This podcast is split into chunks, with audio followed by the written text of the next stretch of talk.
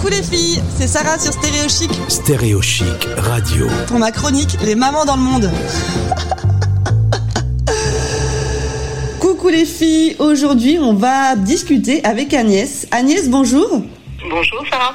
Alors, toi tu es la maman de deux garçons et d'une petite fille. Euh, Ils ont actuellement 11 ans, 9 ans et 5 ans et demi.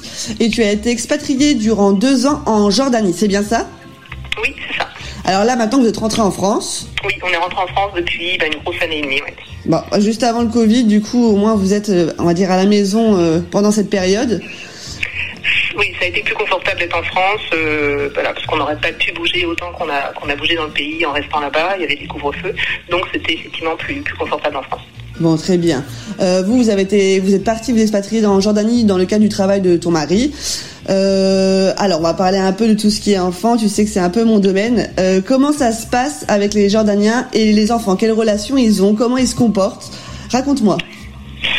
Alors, euh, ils sont très très kids friendly, c'est-à-dire qu'ils adorent les enfants. Euh, les enfants sont même un petit peu enfants rois. Si, si on gronde nos enfants, ils arrivent derrière. Si on est au restaurant, par exemple, que ça s'agit trop, vous dites ah, ça suffit, asseyez-vous. Oh mais non, mais non, mais non. Et euh, ils donnent des bonbons, etc.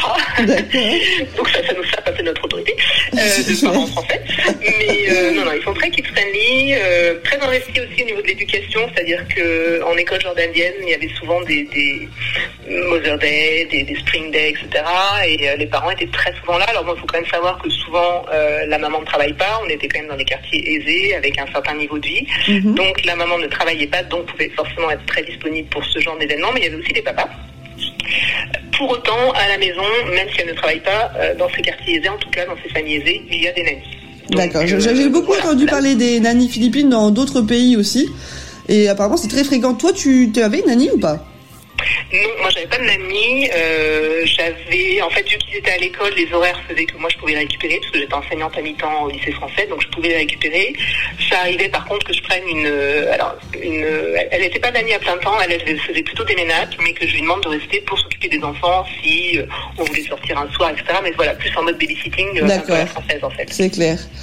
Bah, les Français ont toujours un peu de mal à- avec euh, ce fait de faire garder ses enfants H24. Euh, moi, les discours que j'ai eus, c'était que les mamans, elles se disaient, ah non, je peux pas faire garder mon enfant tout le temps, alors que bah soit je suis là, soit c'est pas facile pour nous en tout cas. Oui, oui, tout à fait. Non, non, là-bas, effectivement, il y a des nannies, soit qui viennent la journée, soit des nannies qui sont H24 dans le logement et qui logent sur place. C'est clair. Après, tu m'as aussi parlé qu'ils étaient très euh, attachés à la réussite, qu'il y avait un peu une espèce de façade dans ces quartiers un peu riches de, de Jordanie. Alors effectivement, euh, par exemple au lycée français où euh, il peut arriver qu'on propose du redoublement parce que parce que l'élève est en difficulté, etc.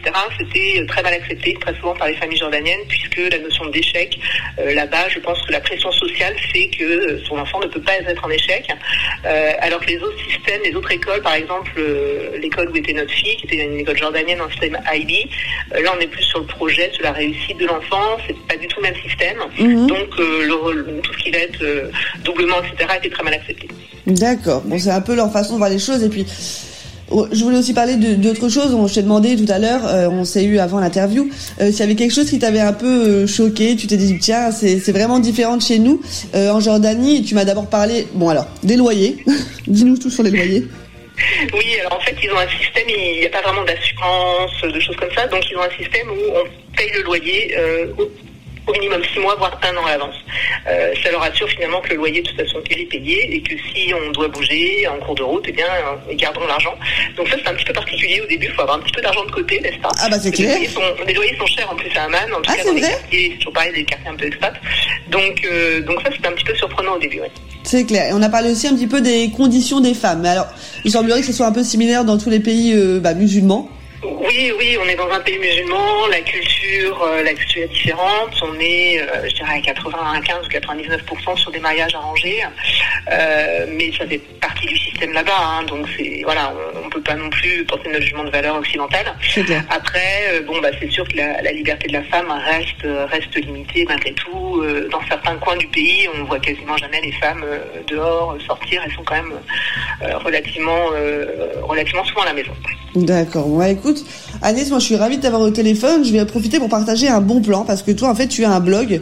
Euh, c'est un très bon blog français, donc il est écrit en français sur la Jordanie.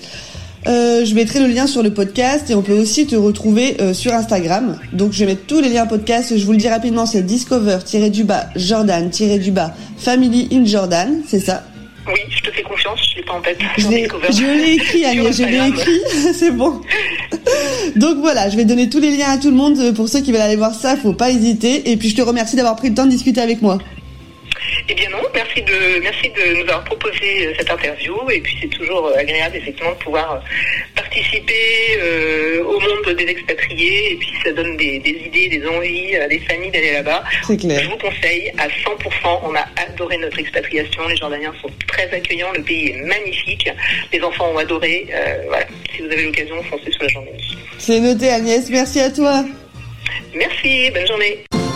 Retrouvez ce podcast sur stéréochic.fr. On se retrouve très vite sur Stéréochic ou sur mon Insta, Sarah-du-bas Baby Cléo. Bisous